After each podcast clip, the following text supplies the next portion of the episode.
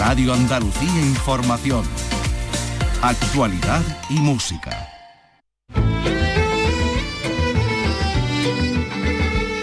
Andalucía es cultura.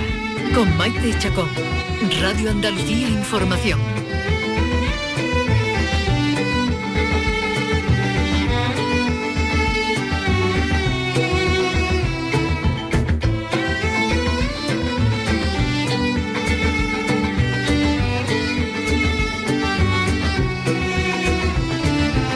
Buenas tardes, son las 3 en punto. Hoy nos vamos a dar un paseo por el cementerio inglés de Málaga, que además de ser un lugar recogido y con unos jardines estupendos y preciosos, estos días tiene una programación muy interesante y muy divertida que nos van a contar a lo largo del programa y de un cementerio que está en activo a un descubrimiento que también tiene que ver con un cementerio.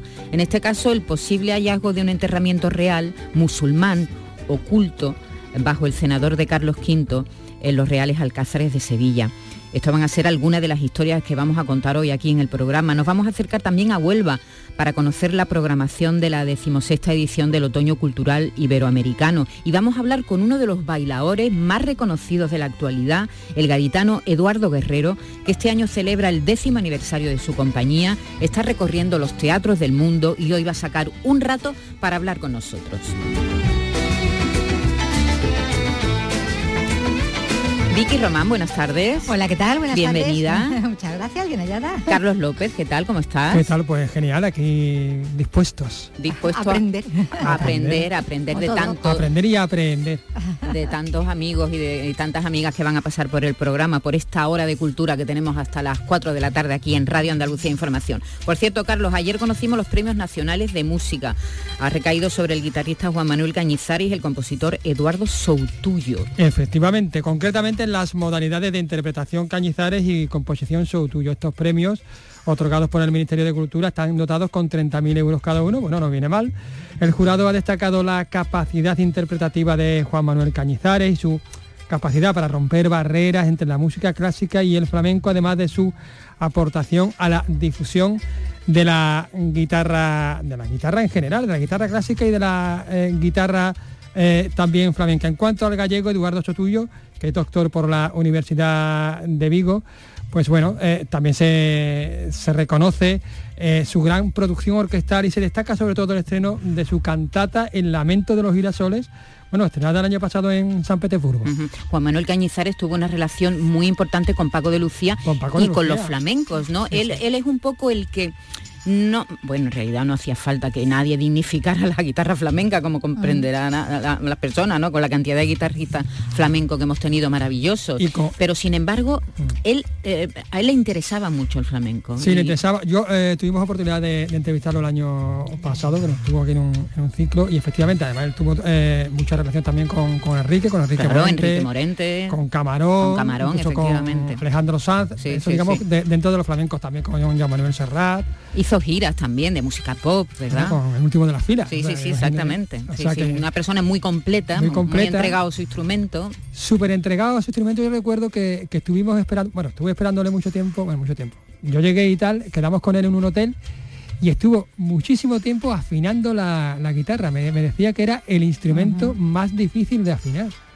Estuvo el, el- el hombre ahí como, no sé, como 20 esperando. minutos ahí, yo ahí esperando. Bueno, Es pues nada, eso, ahí tienes que tener porque- el oído ahí. bien- porque sí, quería tocar algo y tal, y entonces tenía que estar completamente, Perfecto. porque además se nota ese perfeccionismo ¿no? que tienen esta- estos virtuosos también. ¿no? Pues sí, Juan Manuel Cañizares y el compositor Eduardo Soutuyo, el guitarrista Juan Manuel Cañizares Y el el compositor, gallego. Premios. Nacionales de Música de Vigo, efectivamente, Premios Nacionales de Música de este año, 2023, y ya decimos, Juan Manuel Cañizares muy, muy relacionado con el flamenco, adoraba el flamenco, hizo incluso, eh, recuerdo un disco y un concierto homenaje a Paco de Lucía, al Sí, Andalus. Andalus, In ujú, memoriam de, Paco de Lucía, un hombre que le gustaba mucho nue- nuestro arte. Andalucía es cultura. Con Maite Chacón. Radio Andalucía Información.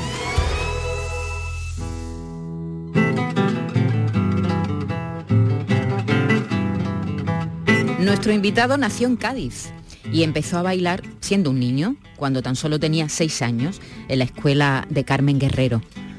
Allí, en Cádiz, estudió danza española en el conservatorio y como todos los profesionales que se dedican a esta disciplina, una disciplina tan dura, ha seguido formándose con grandes maestros de la danza como Mario Maya, eh, Antonio Canales, Manuel Marín, entre, entre otros.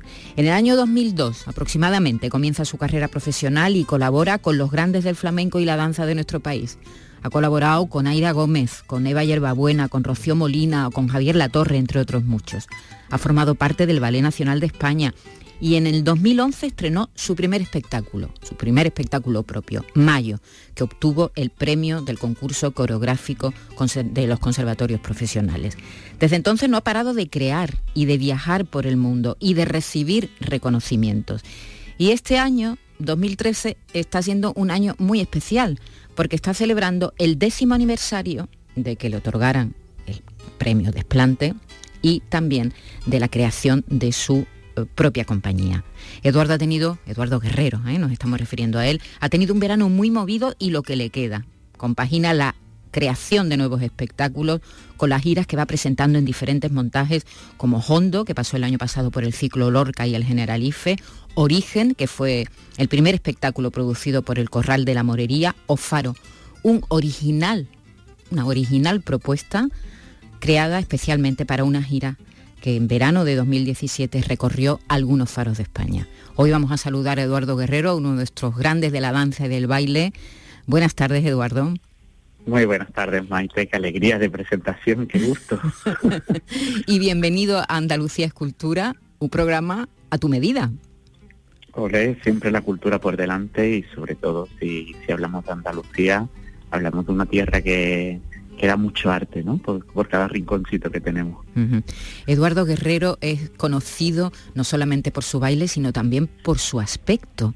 Él tiene una imagen, algunos dicen que picasiana, otros que se parece un poco a los japoneses con ese moño. ¿Desde cuándo tienes ese look, Eduardo? Pues mira, eso fue eh, formó parte de, una de las piezas mías. En Guerrero era la imagen de, ese guerrero, ¿no? De ese luchador.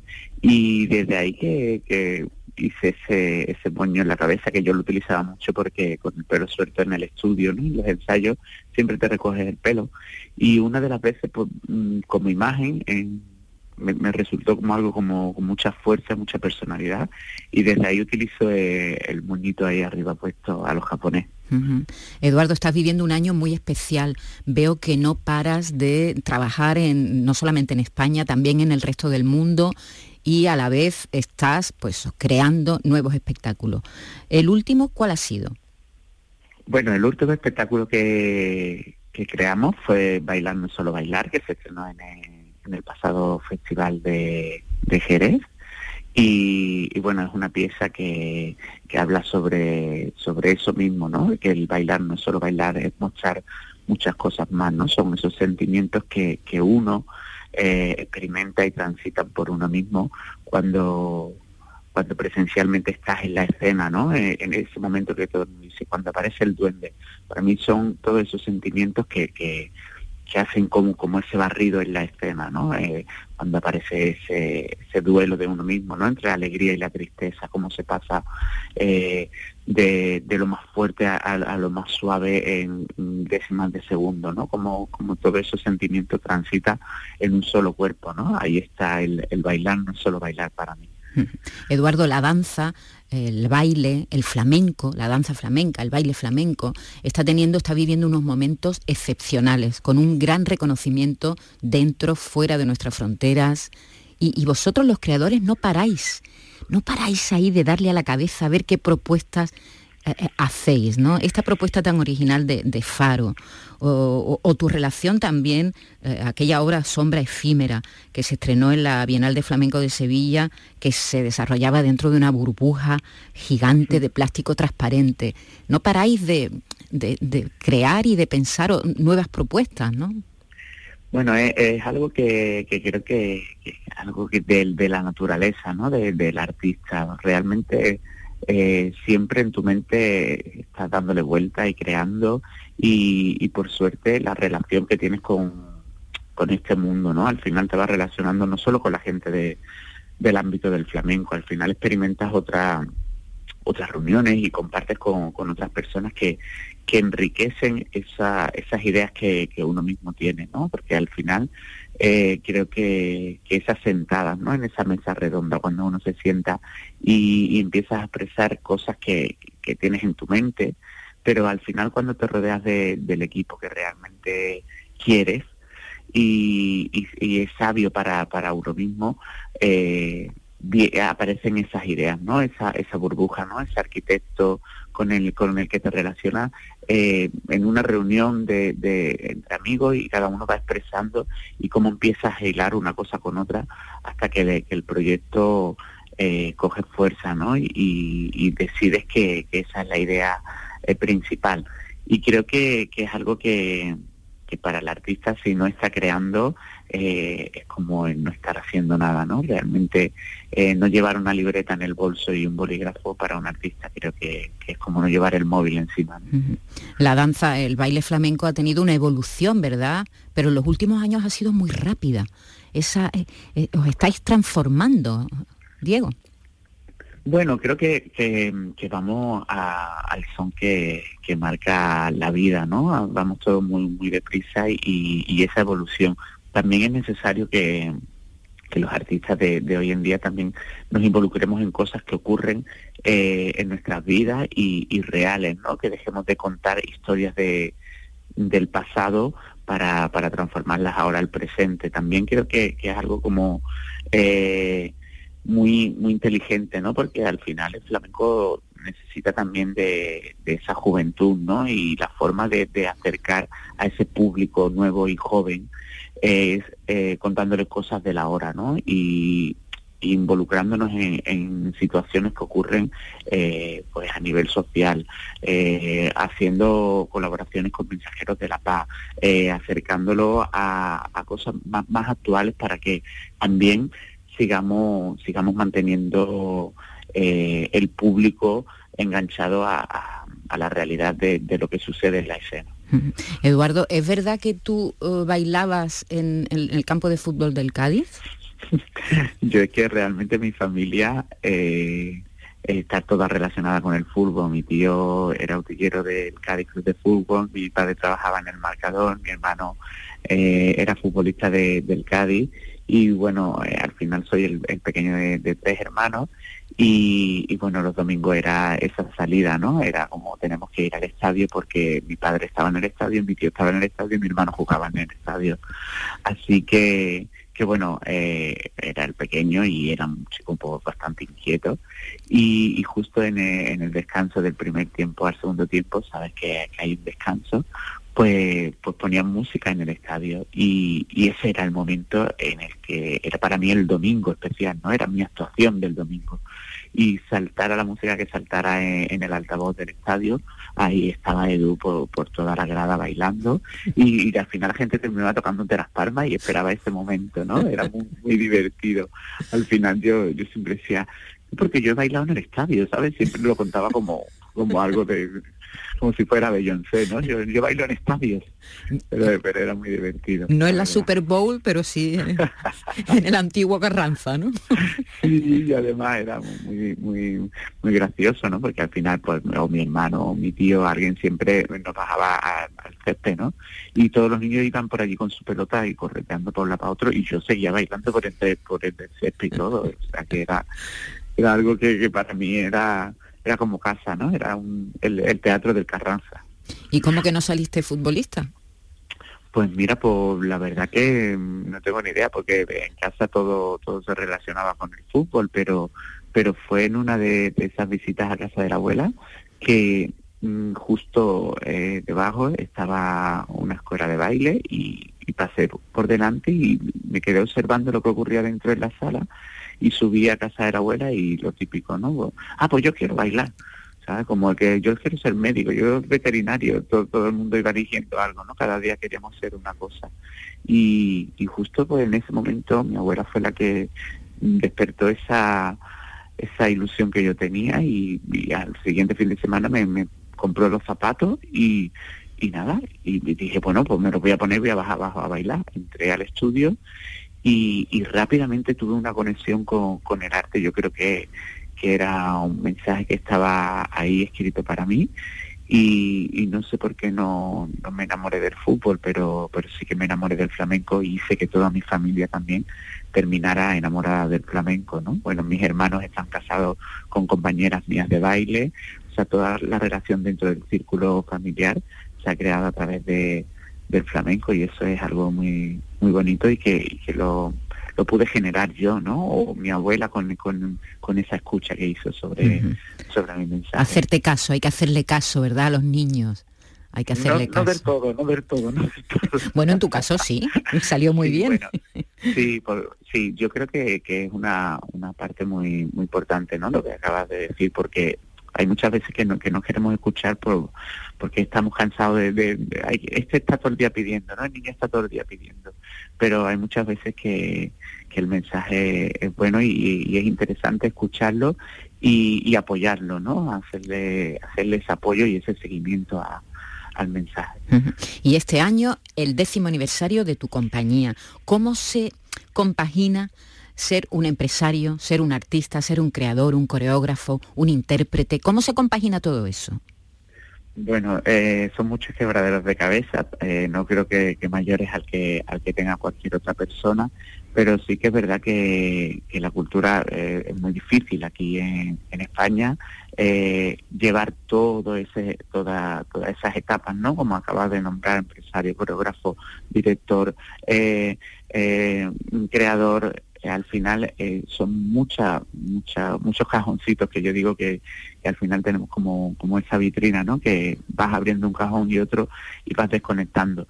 Pero, pero bueno, creo que, que es lo que uno sueña, creo que, es algo que, que uno no elige, sino que la vida te lo va poniendo y al final como, como uno lo lleva, es verdad que hay un equipo que, te rodea y que, que te apoya y, y, que, y que hace posible muchas cosas pero al final la relación que, uno tiene con, su propia empresa y, con, el compromiso del arte, ¿no? Yo creo que es un compromiso que, al final lo tienes que ejercer tú y, lo tienes que dirigir tú. El, timón hay que tiene que necesitar de un capitán y aunque haya muchos brazos para remar, eh, siempre la mente la, lleva uno y la pone uno como, como creador, como inversor, o sea, al final eh, forma parte de, mi día a día.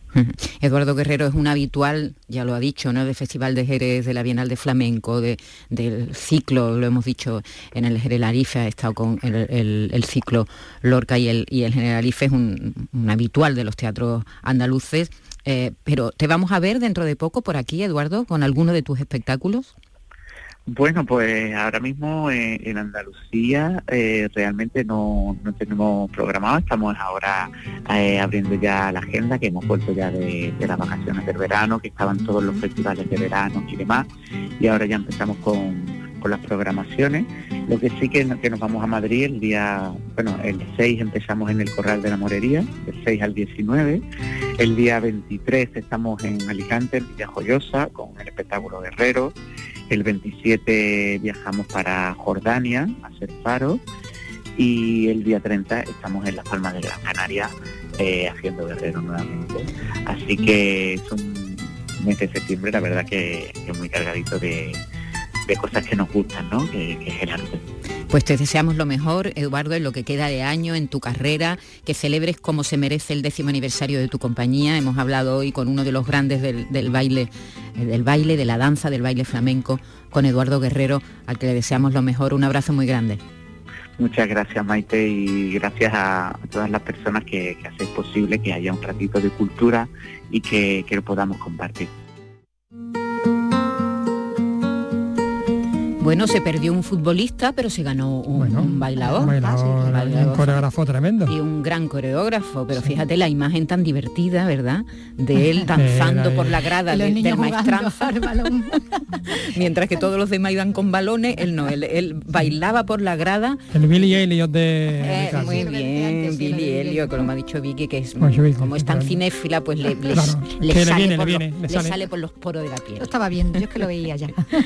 bueno, Hoy comienza la gran cita cultural del otoño en Huelva. Más de 40 actividades propone este otoño cultural iberoamericano, si se llama, para su decimosexta edición. Se va a desarrollar durante tres meses y medio para vincular la cultura a ambos lados del Atlántico. Hay, la programación es extensísima, hay exposiciones, charlas, conferencias, actuaciones musicales, en fin, nos lo cuenta todo Paco Oca.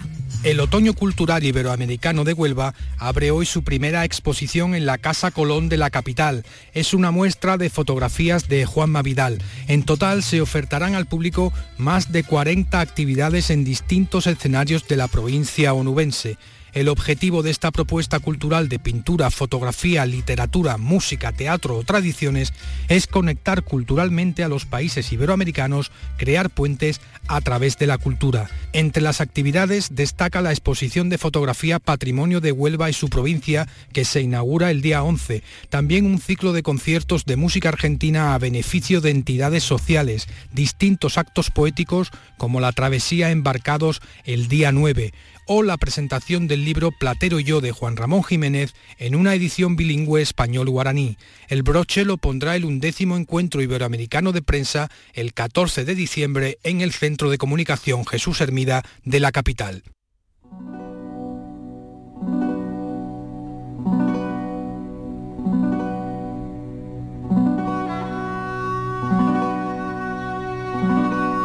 Carlos López, la Real Orquesta Sinfónica de Sevilla ha puesto hoy a la venta la segunda fase de nuevos abonos para la temporada 23-24. Va a permanecer abierta creo que hasta el 5 de octubre, ¿no? Y a ver si tiene la misma buena acogida que tuvo la primera fase de ventas, ¿no? Que, pues tuvo una, grandísima acogida. Porque ha tenido una enorme acogida también por su política de precios. La primera fase ya terminó, recordamos, en julio y ahora, eh, además de la segunda fase a la que hacemos mención, también se ponen a la venta, bueno, pues otro ciclo y otras entradas sueltas para espectáculos eh, hasta final de año.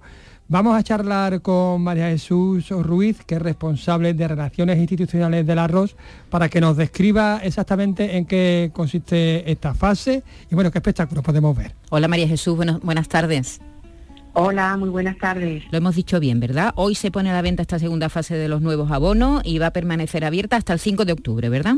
Efectivamente, del 5 de septiembre al 5 de octubre, abonos al ciclo sinfónico principal en el Teatro de la Maestranza para 12 programas sinfónicos con dos días de interpretación cada uno. Abonos también para el ciclo de música de cámara que haremos en el Espacio Turino de Sevilla y abono para un ciclo infantil que se llama Crecer con la arroz, que haremos en el Teatro Alameda. O sea que la Sinfónica se mueve por toda la ciudad y con abonos a precios muy, muy asequibles. Claro, porque eso es otra de las noticias. Hay importantísimos descuentos. Sí, la situación comprendemos que los, estos tiempos están difíciles y hay que ajustarse también en, el tema del ocio, ¿no? Para, para propiciar que la gente, los sevillanos y las sevillanas se animen y, y pueda entrar dentro de sus presupuestos familiares el poder disfrutar de, la cultura, ¿no? María Jesús, y también se puede eh, comprar estos abonos sueltos, no hace falta comprar eh, los tres abonos, a, los abonos por ciclo, ¿no? Es decir, que cada ciclo tiene su propio abono, ¿no?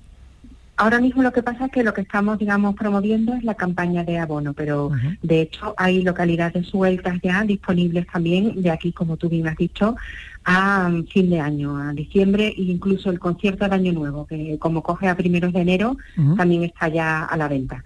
Si por cualquier motivo no te cuadra el tema del abono, por supuesto puedes acceder a, a las entradas sueltas. Los descuentos eh, del abono, evidentemente, no los tienes en el tema de la localidad suelta.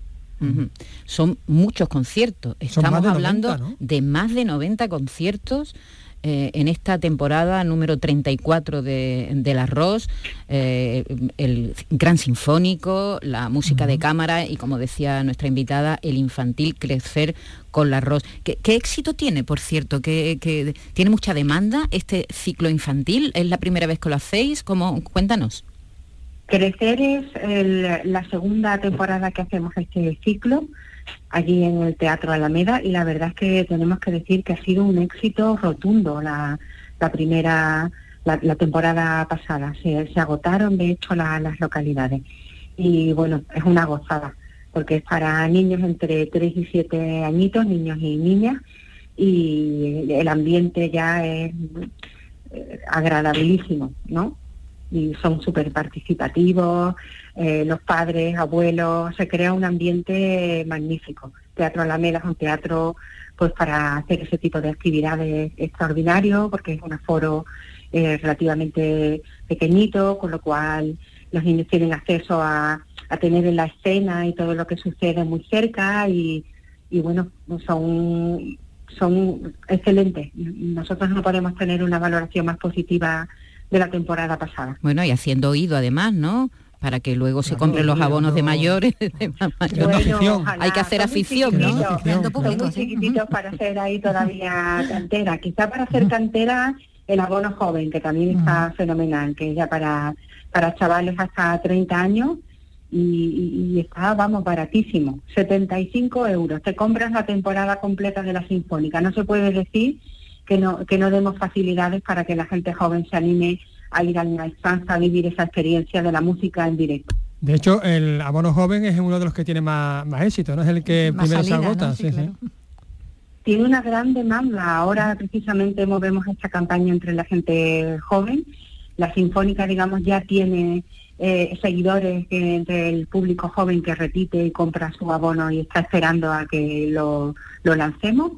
Y el año pasado hicimos 250 abonos nada más que entre chavales, que es una cosa magnífica. Está muy bien el También el de, el de música de cámara, que también en Sevilla tiene mucha, Claro, mucha el que, importancia. el que mucha- se da en Turina, Sí, ¿no? tiene Turina, un sí, sí. público, tiene un público especial los domingos por la mañana, gente que disfruta de, de- bueno, pues son otros intérpretes, otros compositores, la, la orquesta en una versión, digamos, reducida, de grupos de 5, 6, máximo 12 músicos de, de la sinfónica, mm, otra variante, digamos, ¿no? de la música, de la música clásica. Y ellas disfrutan eh, ese concierto matinal y luego aprovechan pues para almorzar por el centro, para hacer otro tipo de pasear, otro tipo de, de actividades.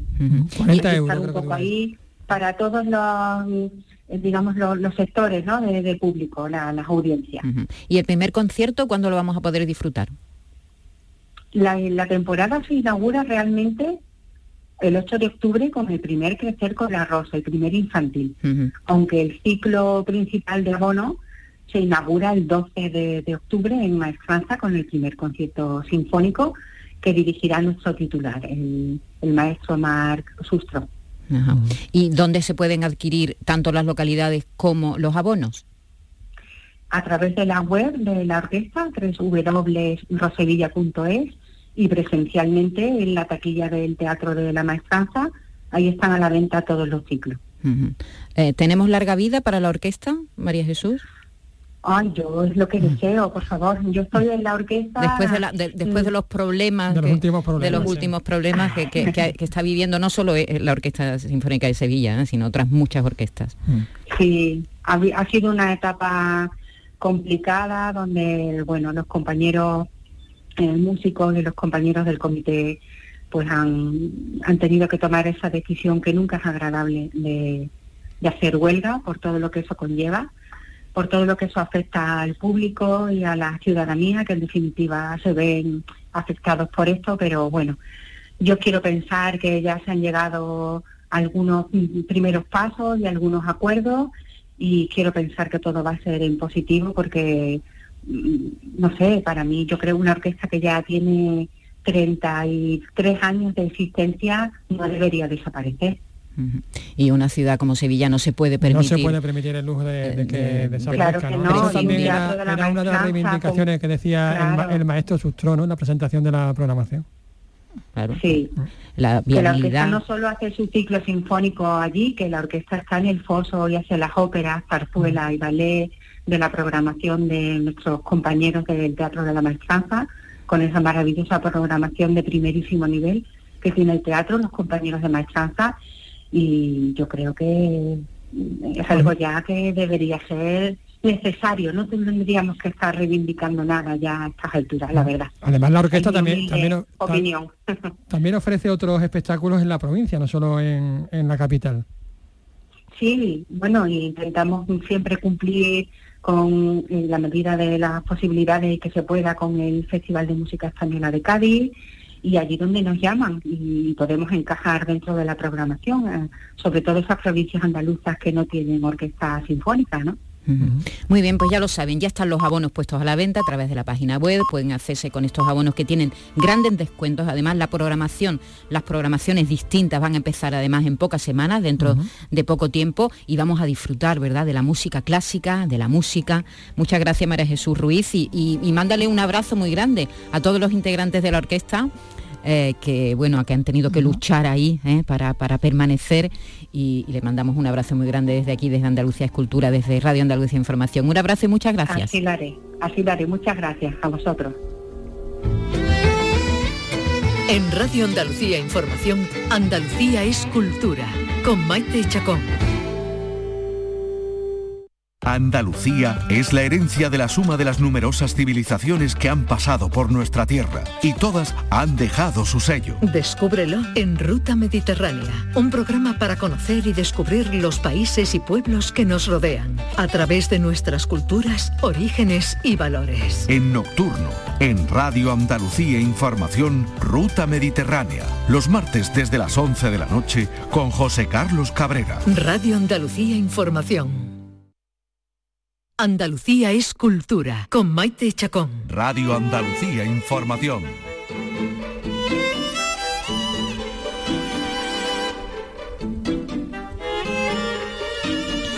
En este programa nos encanta recomendar libros. De hecho, hablamos continuamente con autores que pasan por aquí, que pasan por Andalucía. Aquí está Vicky Román siempre ahí. Ahí cazándolos. Cazándolo, que no se escapa ni Agazapada detrás de, de la Bueno, eso es verdad que en esto estamos nosotros suertecitos, ¿eh? Lo dejo aquí a la gente un poco. Ella se pone detrás de los autores. Sí, sí. ¿Eh? Como un gato. Como, un gato, una pantera, una pantera podemos decir. y los asalta. Sí, sí, nos lo trae. Literalmente acertado. bueno, y, nos encanta porque a, los lectores nos gusta que nos hablen de libros y que nos recomienden libros y, siempre estamos pensando, ¿qué, leo ahora? A ver ¿qué, voy a, leer a partir de ahora. Bueno, pues Vicky Román ayer hizo una primera parte de las novedades que se van a producir ya la editoriales de otoño, claro, que son muchas. que son muchísimas. nos hizo la primera parte y ahora nos va a hacer, mm, querida Vicky, una, segunda parte. Una segunda parte. Esto como la, la secuela, padrino, ¿no? Claro, Igual, esto es una serie.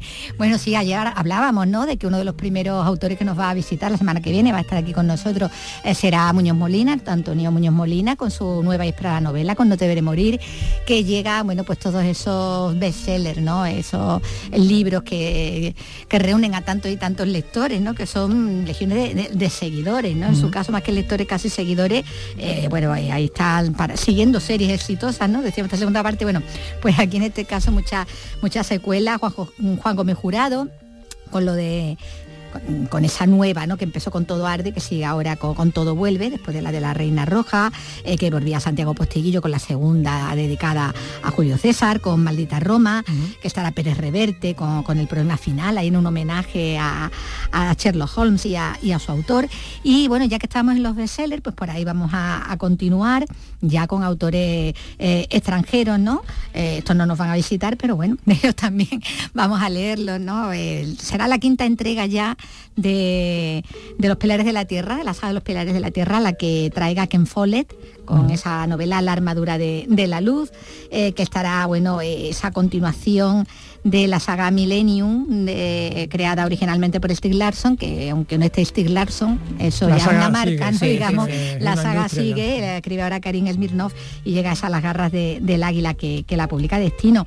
Y bueno, y un maestro del terror, este sí que superventa siempre, porque todo lo que, lo que escribe lo, lo vende estupendamente en cualquier mercado, que Stephen King, que llegaría ahora a la novela Holly, donde, bueno, ese Holly eh, en referencia al nombre de una detective privada que aparecía en varias novelas suyas anteriores con más o menos papelitos, ¿no?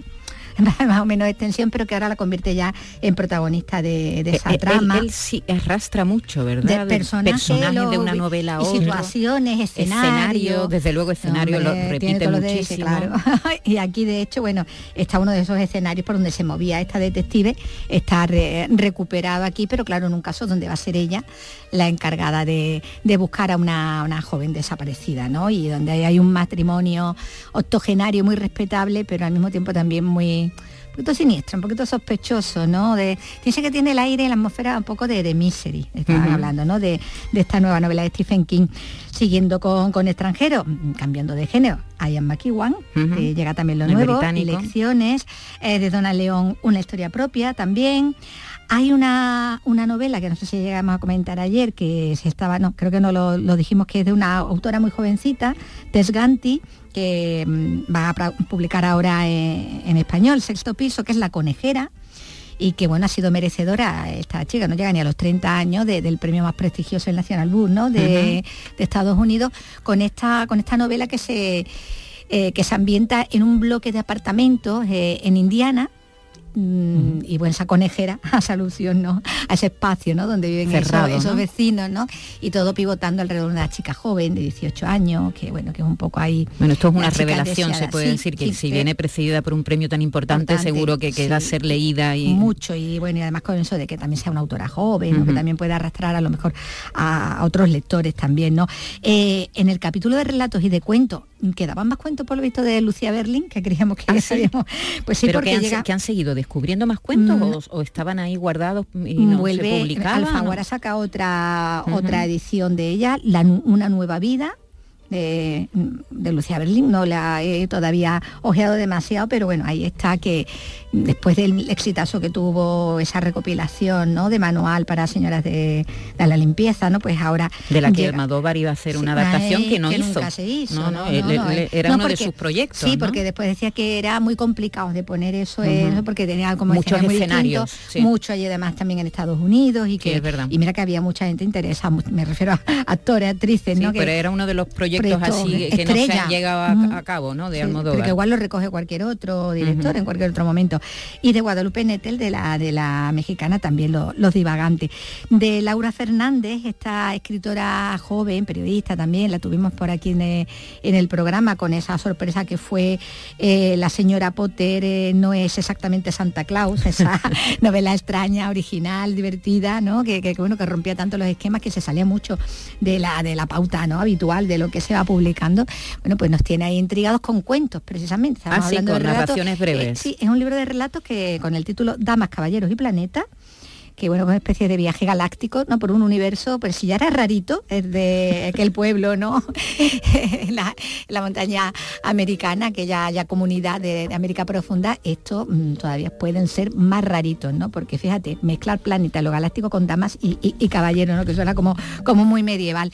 Eh, eso en relatos y en cuentos, en ensayo, hay ahí uno mm, bueno, que levanta también su, expectación y es después de esos tochazos que nos trajo Car OB, eh, venga, dilo, dilo, que es que me cuesta mucho. Car, Car OB, Yo, del primero no pasé. Yo igual, yo digo Car OB. Porque, porque era una historia de su vida. Que del primer apellido no pasaba, ¿no? Además, libro. pormenorizada. Mi lucha, además, que era mi lucha. Pormenorizada al detalle. Sí, sí, su relación con su padre, lo que comía, lo que no comía lo que bebía su padre. Lo que ha dado su vida ¿eh? para la literatura. Pero, pero era un poquito como muy demasiado sí, era muy miro el ombligo. Exactamente. un poquito. Bueno, pues esto es un ensayo. Pero qué éxito tuvo, ¿verdad? Sí, Bueno, se convirtió en una, vamos, en un, en un, autor de culto ya para muchos. Bueno, pues después de, eso, como digo, de esa autobiografía, ¿no? Hecha, hecha una serie literaria, pues ahora viene con un ensayo que es sobre, bueno, es el título, La importancia de la novela que se lo digan ahí que se ha hecho la novela con la vida suya. Y bueno, vamos a ver lo del ensayo por dónde va. Eh, expectación también por el título no nuevo de Vargas Llosa, porque con ese título de Le dedico mi silencio. Le dedico mi silencio. Parece un despechado como la despechada de la música, ¿no? Pero no tiene nada que ver. No voy a hablar de ella. No tiene nada que ver, no tiene nada que ver, porque esto es un hombre que, que, sueña con un país unido por la música, que enloquece queriendo escribir un libro, que perfecto que cuente todo esto. Bueno, esto es lo nuevo de, Alfaguara. Y luego, muy interesada también, y esto ya hablaremos, las memorias de María Asunción Mati. Bueno. Contra los viudos he leído algún adelanto. Mi vida con Alberti, para algo llegaste al Tair. Hoy lo he visto por aquí el libro, ¿eh? Sí, lo he visto. Yo todavía no lo he visto, la editorial pero he leído sobre el libro. Claro, y lo que ha dicho María Asunción. cuentas con, muchos, autores, españoles. Con nombres y apellidos a los con nombres y apellidos. no se ha cortado un pelo, se mete y ajusta cuentas con varios de ellos diciendo bueno, lo que para ella es su, experiencia. sí, bueno, ella decía que ha pasado 23 años de que murió Alberti y que no había y que le habían salido muchas propuestas para escribir sus memorias, pero que le decía a la gente, bueno, Marcel, ¿no? Que mm, tú no escribes libros de viuda, tú di que no quieres escribir libros de viuda. Bueno, pues ahora ha sacado este este este libro que llega ahora para ajustar un poquito bueno, las Lo leeremos y lo comentaremos y, aquí. y, los diarios de Rafael Chirve, la quinta y sexta entrega Ah, bueno, maravilloso, diario de Rafael Chirve. Es que hay mucho en Palé, que, nos va a Bueno, tenemos como ven, tenemos un otoño, vamos, que, que no hay excusa para coger un libro y, perderse. Carmen Amoraga ha llegado ahora un libro Y perderse en él, gracias Vicky. Bueno, llevamos toda la mañana contándolo. Debajo del senador de Carlos V del Real Alcázar podría haber un cementerio real musulmán. ¿Os acordáis que el año pasado se descubrió un enterramiento de, una, de una niña, pero de, la, de la baja edad media, ¿no? Sí, sí. Bueno, pues sospecha los responsables del monumento que podría haber este cementerio real musulmán. Y además, esta hipótesis es compatible con los resultados de un estudio de georradar que se realizó en esta zona el año pasado. Antonio Catonio nos lo cuenta. Es un estudio que ha financiado una organización estadounidense, la World Monument Fund, entidad con la que el Alcázar va a retomar en septiembre conversaciones para poder acometer una compleja restauración. Los responsables del Alcázar sospechaban que bajo el senador podría encontrarse un cementerio real andalusí, de la dinastía Abadí, que cuenta entre sus máximos exponentes con el rey Al-Mutadid, considerado por algunos el fundador del propio Alcázar. El portavoz en España de esta organización, Pablo Longoria, confirmaba a Canal Sur Radio que el estudio Georradar es alentador a este respecto. Que hay cosas, hay cosas, ¿eh? no solo enterramientos, se, veía hasta cuatro metros de profundidad que había restos de, distintas épocas. Pero, pero, creo que le corresponde a, los técnicos de los alcázares eh, El proyecto incluye esta intervención arqueológica, pero también la actuación sobre el pabellón y sobre el pavimento.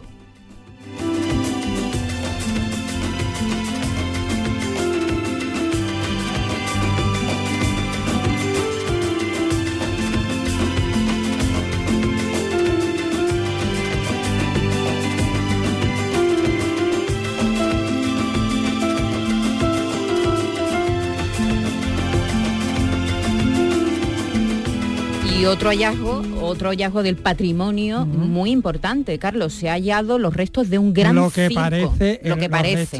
de, un gran circo romano en Itálica.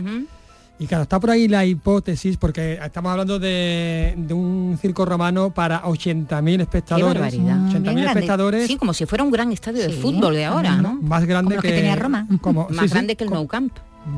Que es de los más grandes, ¿no? que los como, el de Real Madrid, aproximadamente, más grande que, cualquier estadio que haya ahora en, Andalucía. ¿no? ¿Qué significa eso? Si hay un circo, de esas dimensiones, si, el, si, el, año pasado ya se reprodujo el, teatro romano, que fue en su momento el segundo, después el tercer teatro más grande de, de toda la, de todo el imperio. ¿Qué significa eso? ¿Qué puede significar? Pues significa que eh, Roma, sea, que en Itálica tuvo una enorme importancia en Roma. Hay que recordar que Itálica fue, digamos, la primera colonia fuera de la península italiana, fundada por Escipión el africano, dio dos emperadores. Entonces existe la hipótesis por parte de estos investigadores de que Itálica se eh, diseñó a imagen y semejanza de eh, Roma. que copió el plano. El río Betis, hoy Guadalquivir sería el Tíber. Eh, estaba el, circo, estaba el anfiteatro, estaba Además dispuesto de la misma manera que Estaba dispuesto de, la misma manera que Roma. ¿Por qué? Bueno, pues para decir, esto es Roma, hasta aquí hemos llegado, O hasta aquí llega Roma, esto, esto es el imperio. Claro. El resto, pues, eh, no, el resto es los ingleses. Bueno, iba a decir otra cosa, pero bueno. Dilo, dilo, dilo. Eh, te vamos a vamos a vamos a intentar hablar con, el responsable, sí, con el director. y del hallazgo, ¿no? Del hallazgo. Ya estuve yo hablando el año pasado, con, estuvimos hablando con él el año pasado cuando se presentó eh, pues esta reproducción del teatro, ya me comentaba esto, esa hipótesis, un poco de récord que ya digamos es, es Populi y que bueno vendría a confirmar esta hipótesis. Por tanto, Itálica habría que revisar lo que se sabe de Itálica. Porque, bueno, mm, estamos hablando de, otra Roma. Estamos hablando exactamente de una segunda Roma segunda que Roma, de una neo-Roma. Neo-Roma, ah, muy bien, de una neo-Roma. Los estudios geofísicos desarrollados al este de la ciudad han desvelado la localización de este enorme edificio de espectáculos. Ocuparía hasta 8 hectáreas de superficie. Su hallazgo confirma la importancia del enclave y que se diseñó a semejanza de la capital del imperio. Alejandro Jiménez es el arqueólogo responsable del descubrimiento. Comentaba en declaraciones a Canal Sur Radio. Y al tiempo que copia Roma, Itálica se convierte también en un modelo, un modelo a exportar al que seguirán seguro muchas ciudades no solo de la Bética o de Hispania, sino también de, otras partes del imperio. Por ejemplo, el archiconocido anfiteatro del Yen, copia muchas de las características que tiene nuestro anfiteatro de Itálica. No es que hiciera mucha falta, pero el descubrimiento es un paso más en la declaración de Itálica como patrimonio mundial.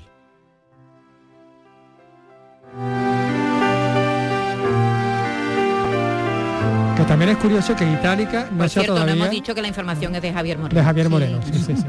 El gran Javier Moreno. Hemos reconocido. Grandísimo Javier Moreno. Eh, que, es curioso, ¿no? Que Itálica todavía no esté reconocida por, el, por, la UNESCO. ¿no? Ah, no, está reconocida. Patrimonio mundial. Bueno, esto puede el tema de cementerio, la gasolinera, de muchas cosas. Lo que rodea, ¿no? Ah. Lo, que rodea Itálica, ¿no? Bueno, lo impide, pero bueno, que es que, que en fin, bueno, no sé yo creo que debería de serlo ya hace mucho tiempo. Por supuesto, estamos completamente... Ahí, quería llegar. unas condiciones, eso ahí todavía. Bueno, hace un momento hablamos de un cementerio antiguo, ¿no? De un cementerio muy antiguo, ¿eh? que podría estar debajo del, senador. de, Carlos V en los Reales Alcáceres de Sevilla. Oh, y, vamos a terminar con un cementerio también. Mira, mira qué, alegre. Mira, mira qué Bueno, no pasa nada. este es un cementerio muy alegre. Sí, sí, sí, sí, porque estamos hablando del cementerio inglés de Málaga. Es el camposanto no católico más antiguo de la península ibérica. Se creó en el año 1831 ante la necesidad de procurar sepultura a los difuntos que no procesaban religión católica. Los cementerios de esos años estaban santificados a la fe católica y no se podía enterrar dentro a nadie que no la profesara. En Málaga, para realizar enterramientos no católicos, las autoridades de la época, ¿sabes qué hacían? Pues llevar a los cadáveres a la playa. Por la noche, a la luz de las antorchas, para que fueran las olas, el mar, quien se tragara esos cadáveres, o, los perros quien devoraran los restos, ¿no? Como, como Lord Byron, ¿no? Como el cuadro que Sí, tan, tan bonito. El cementerio inglés de Málaga bien vale una visita porque es además un jardín precioso, es un lugar muy especial. Pero es que además Vicky Román, esta semana se han programado una serie de actividades muy interesantes. Sí, porque como decimos es un cementerio, contrariamente a lo que pueda parecer, con mucha vida, ¿no? Con mucha luz, iluminando además estas noches, con mucha música entre los nichos y las tumbas, con música e incluso cine con un título en estos días, que en este caso en el original pues vendría muy, muy al pelo, como vamos a ver, igual que, la temática, pero para conocer los detalles, pues vamos a hablar con quien mejor nos puede ilustrar sobre, sobre el tema, desde allí desde el cementerio inglés de Málaga, Cristina Rosón. ¿Qué tal? Buenas tardes. Hola, buenas tardes. ¿Qué tal, Cristina? Pues muy bien, me encanta como, como lo habéis descrito. La verdad es que es justo así, un cementerio con muchísima vida y más estos días. Claro, eh, lleno de actividades. ¿A, la gente le da un poco de yuyu ir o no? ¿O, eso está superado ya? Se llena, ¿no? Pues no, eh, es verdad que con nosotros cuando, cuando desde la fundación se programó esta serie de conciertos, porque llevamos ya desde el 7 de julio, eh, pues teníamos, teníamos nuestras reservas pensando si la gente iba a entender, si la gente iba a aceptar a ir al final a un, a un sitio, a un cementerio de, con una actividad de ocio, eh, pero al final vemos que la gente ha entendido perfectamente una cosa que decimos siempre, que al final no hay mejor tributo que le podemos dar a la gente que ya no está, a los que ya se han ido, que vivir. Y eso es lo que estamos haciendo estas noches de verano, vivir y, pasar un buen rato y conocer un, sitio histórico de nuestra ciudad sin, la que no se entendería nuestra ciudad. Y bueno, y al final con lo que estamos con lo que estamos haciendo eh, es, colaborar y contribuir al mantenimiento y a la conservación del Campo Santo, que de otra forma pues sería imposible. Bueno, la entrada son 5 euros, creo, ¿no? Lo que, lo que supone. simbólico, prácticamente. simbólico, pero que viene muy bien también, como dicen, ¿no? Para, para mantener. Claro, vienen fenomenal porque porque son 5 euros, pero es que es un jardín, como bien has dicho, un jardín muy grande y desde 1831. Entonces, para la conservación y el mantenimiento, se ha puesto este precio simbólico que incluye tanto la entrada al jardín, que está iluminado precioso, parece un cuentecito, la verdad es que está precioso, y las actividades que, como bien has dicho, hay desde conciertos, que además hemos tenido todo tipo, hemos tenido desde flamenco, que era impresionante ver de repente una malagueña eh, escuchándose en el cementerio inglés, que hemos tenido teatro de improvisación, que tenemos cine de verano, eh, tuvimos el otro día hasta una pedida de mano. Oh. Ah, ahí aprovechan todo, ¿no? Hay, gente para todo. Bueno, muy, romántico todo, ¿no? Hombre, lo de hasta la, hasta la muerte, hasta que la muerte no se pare. El mejor sitio. Lo llevaron, si se te declaran en, un cementerio, eso le tienes que decir que sí, pero vamos, la verdad que está siendo muy emocionante y muy bonito y cada noche diferente y bueno, ya ya nos queda hasta el 17 de, julio, pero, de, 17 de, septiembre, pero como digo, llevamos desde septiembre. Sí, eh, eh, os queda hasta el 17 de septiembre, pero lleváis desde, desde julio. todo el verano. Eso, eso. queríamos destacar que todavía quedan actividades. No sé si la película Vértigo ya sea ya la habéis esa proyectado. No, este fin de semana, ¿no? Vértigo este jueves. Además se ve, se ve increíble, porque además las películas se ponen en versión original, eh, en blanco y negro y se ve increíble, súper bonita, en silencio, sepulcral, nunca mejor dicho. Es que bueno, además de Entre los Muertos, el título original de la película. Vértigo de Entre los Muertos, con esta banda sonora maravillosa que ya solo oírla pone un poco los pelos de punta, Cristina. Claro, pues nos hacía muchísima ilusión ponerla ahí y, aquí vamos de la mano con, con, el Fancine, con el Festival de Cine Fantástico de la Universidad de Málaga y la verdad que están siendo unas noches muy emocionantes, cada una muy diferente, pero muy emocionante. Ahora, me gusta mucho eh, lo de que suene en el cementerio Queen, me encanta. Sí, pues mira, Queen lo hemos tenido, lo hemos tenido que repetir porque lo pusimos eh, al principio del verano, se agotaron entradas vuelve este sábado y otra vez tenemos entrada agotada. Mira que si aparece. Oye, es un cementerio. Sería ideal, sería ideal que, apareciera. Que si aparece Freddy Mercury. Freddy, Mercury, en otro Freddy. No, no, no. Nosotros, nosotros las apariciones bienvenidas, nos vienen bien todas. Pero que, pague los 5 euros. Que pague los 5 euros. Eh, ¿Qué más vamos a tener, Cristina? Otro tributo, ¿no? Otro grupo, ¿no? Claro, tenemos, este viernes tenemos ABA, que también está en la entrada agotadísima. De hecho, cada vez que me suena mi teléfono, eh, me dan ganas de preguntar, ABA o Queen, porque está alguien pidiéndome entrada para ABA o Sí. Y, luego ya quedan las dos películas que quedan de, del fanzine, queda otro espectáculo de flamenco y vamos a terminar como empezamos, que con un tributo, como no, a los Beatles, que no pueden faltar la banda de Liverpool. Por favor. Y, también, y fue y yo no sé qué pasa, la energía que hay ahí, que cuando terminan los grupos siempre me dicen, el mejor concierto que he dado, digo, eso lo dirás siempre, pero es verdad que algo pasa que, es mágico, las noches están siendo mágicas. ¿Y la gente dónde se sienta? Bueno, pues eh, Claro, hay habilitado asientos y, luego eh, pues mucha gente está de pie porque lo que quiere es pues, bailar o estar escuchando. También hay una food truck, una terracita para que te puedas tomar algo y y, hay gente que prefiere pasear y escuchar la música de fondo o gente que, está allí. Y luego tenemos también una figura que es los amigos del inglés, que pagan 29 euros durante todo el año y gracias a esto tenemos, eh, bueno, pues ahora se han hecho como 70 personas amigos del inglés eh, y estas personas entran gratis durante todas las actividades. Entonces está fenomenal porque es que hay gente que ha echado el verano allí, vamos. Porque cementerio. los amigos del cementerio inglés de Málaga, ¿a qué os dedicáis el resto del año? Tú, por ejemplo, eres, eh, tú, tú, eres, tú perteneces a la comunidad de no católicos. Eh, ¿Cuál es tu vínculo con, con pues el cementerio? yo, soy parte del patronato. Eh, eh, la fundación, está, el cementerio está gestionado por un patronato que es que la Fundación Cementerio Inglés y cada uno pues somos de, nuestro padre, de nuestra madre. O sea, yo, en concreto tengo un estudio creativo y por eso me encargo de la vocalidad de comunicación, pero hay, hay, arquitectos, hay bodegueros, hay gente que trabaja en administración, hay británicos y hay españoles. Es una mezcla de gente que tenemos en común, que estamos enamorados de ese espacio, que nos encanta y que, y que queremos que, nunca desaparezca. Y para que no desaparezca, eh, esto que se está haciendo, ya no solo por la financiación, porque lo bonito es la de gente que lo está conociendo que no lo conocía. Todas las noches, claro, Sí, sí. No hay noche que, no me diga alguien, eh, oye, pues mira, he pasado mil veces por la puerta o he vivido en esta misma calle toda la vida y jamás había entrado. Entonces esto es una excusa para que la gente lo, conozca y se enamore como estamos nosotros del cementerio.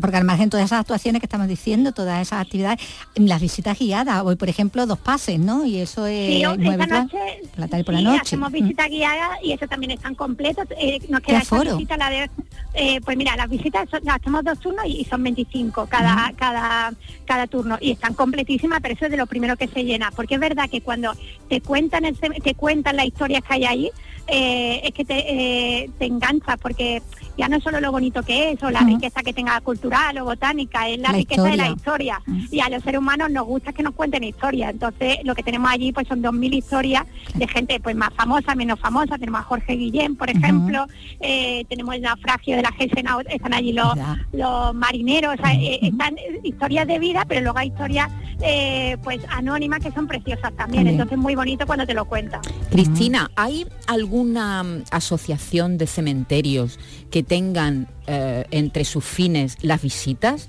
Porque, a ver, yo soy de las que cuando voy a una ciudad me encanta visitar mm, el cementerio. Si el, cementerio. todo el que va a París, todo el que va a París. de París o la Recoleta de, Buenos Aires. O uno, O, uno rarísimo que yo visité hace unos años en, en Dinamarca, en Copenhague, la capital, donde la gente va a tomar el sol y se queda en bikini, porque es una especie de jardín, entonces está todo, todo lleno de césped entre las tumbas. Y allí están los niños, las familias van con los niños. exactamente un parque, Vicky, tú lo has dicho, pero un parque donde la gente va a tomar el sol. Yo no sé si, si eso está organizado, si hay algún alguna asociación de cementerios mm, o no, o eso no existe. No te, no te sé decir, yo sé que prácticamente todos los cementerios tienen visita, tienen visita guiada en nuestro caso tenemos las visitas que, organizamos desde la fundación, también hay otras visitas teatralizadas que son muy interesantes, pero yo creo que prácticamente todos tienen visitas. Pero lo que decías de los cementerios es que fuera de España no tenemos esa barrera que tenemos en España, que los cementerios pensamos que son sitios de duelo eh, para llorar, sino que están muchísimo más integrados en la vida y como tú dices, puedes ver a una familia haciendo un picnic o tomando el sol o paseando con su bici, o sea, porque realmente al final son jardines y al final todos vamos a morir. Entonces la, vida eh, no puede estar tan de espalda a la muerte. O sea, la idea es como que se integre y se entienda. Y, a la noche del inglés vienen muchísimas familias con niños. Y de hecho tenemos puesto como unos coches luminosos que a ellos les encantan. y, se, va eliminando esa barrera y ese miedo. Y no, no vas a un cementerio únicamente a, llorar, vas a un cementerio eh, porque, porque es parte de la vida también. Eso bueno, los mexicanos sí que saben de, integrar la muerte. De celebrar la, vida, celebrar la vida y celebrar la muerte. Celebrar la vida también a pues través de la muerte, ¿no? Y del recuerdo. Claro, al final es, cultural y es verdad que en España sí que tenemos esa, esa barrera, pero aún así, eh, ya te digo, la gente lo está entendiendo y por supuesto habrá quien no lo, quien no lo haya visto y quien no lo haya querido ver, pero el, te diría el 99% de la gente lo ha entendido y viene y se lo, pasa bien y claro, y colabora y al final pues dice, ¿cómo, ¿cómo puedo seguir ayudando? Porque si no lo conoces, y eso el día de mañana hay muchos cementerios británicos que, han desaparecido, pues porque no hay no hay fondos, la gente no, los conoce y, se acaban perdiendo. ¿Y ninguna institución británica se, se ha interesado por ayudar? Bueno, hemos tenido alguna donación puntual, pero de hecho este cementerio dependía antiguamente de la corona británica hasta que se, formó la fundación en 2006 y, ya pasa pasó a gestionarse por la fundación que, como te digo, es británica y, española. Tenemos también eh, un, miembro que es alemán, pero ahora actualmente no dependemos de nada, de ningún tipo de financiación externa, sino las visitas y los enterramientos, que se siguen haciendo enterramientos. Bueno, pues después de este éxito habrá que ir ya preparando la programación del año que viene, Cristina, porque esto es el tiempo corre. Y Navidad, y Navidad también. Es verdad que también la programación Navidad. Y Halloween, en fin, eh, yo aquí estamos dando ideas. No, sé Halloween se hace también. ¿eh? Oye, pues planazo, ¿eh? Sí, sí, sí, planazo, planazo para pasar una noche, ¿eh? cuando ahora que ya has refrescado, Cristina, que hemos pasado mucho calor la Costa del Sol este año, ahora que ya, has refrescado, qué maravilla acercarse allí, disfrutar de la naturaleza, de la, de la música, de la diversión, del cine, ¿verdad? En buena compañía. Y ya si aparece Freddy Mercury ya. Y ya si aparece Freddy, ya ni te digo, noche completa. Si aparece Freddy hemos triunfado. Muchas gracias, Cristina. Un abrazo. A vosotros. Hasta esperamos. luego. Muchísimas gracias. Muy, muy divertida la propuesta, ¿verdad? Sí, Sí, Oye. ¿os ha faltado alguna canción que oír? Digo, hemos hablado de cementerios. ¿Os ha faltado alguna canción? Ay, yo no, no caigo. Pero seguro que tienes una cosa ahí favor. igual. Yo, yo estoy abierto a propuestas. ¿Alguna canción de cementerio típica española? Que siempre que hablamos de cementerio en la radio la ponemos. Oye, la de Venga, por favor, la de no Mecano. no. Ay, verdad.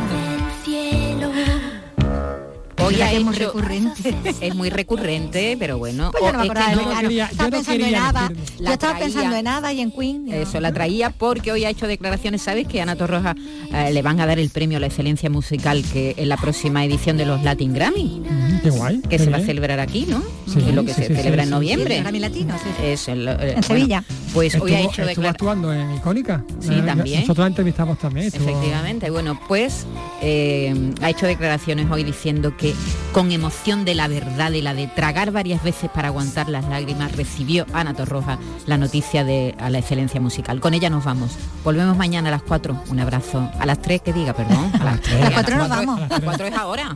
Adiós, buenas tardes. Que sean felices. Hasta mañana, compañeros.